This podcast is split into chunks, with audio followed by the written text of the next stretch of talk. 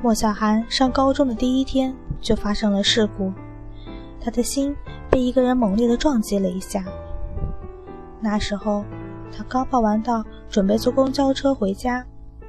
正当公交车发出呜呜的启动声的时候，他从后视镜里看到了一个身影，正急促地往这个方向跑，嘴巴一张一合地喊着：“师傅，等一等，等一等啊！”他的头发在风里乱七八糟地飞了起来，白 T 恤也鼓胀了起来，胸前的 Road Rage 的字样十分清晰，整个人看上去很是消瘦。莫小寒也不知道自己是怎么了，在那个当下，他脑子里唯一的想法竟然是：我一定要让他赶上这趟车。他飞快地打开车窗，又飞快地从口袋里掏出公交卡，然后想也没想就把它扔出了窗外。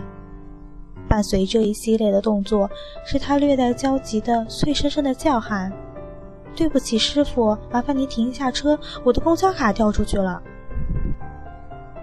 他在司机和一众乘客的抱怨声中从座位上站起来。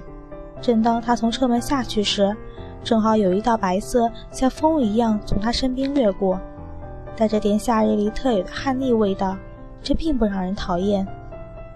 他在弯腰捡卡的一瞬间，心情居然像一朵盛开的小花，心想：真好，他赶上了。等他再上车后。却发现自己原先的位置已经被人霸占，而主人正是那位白体。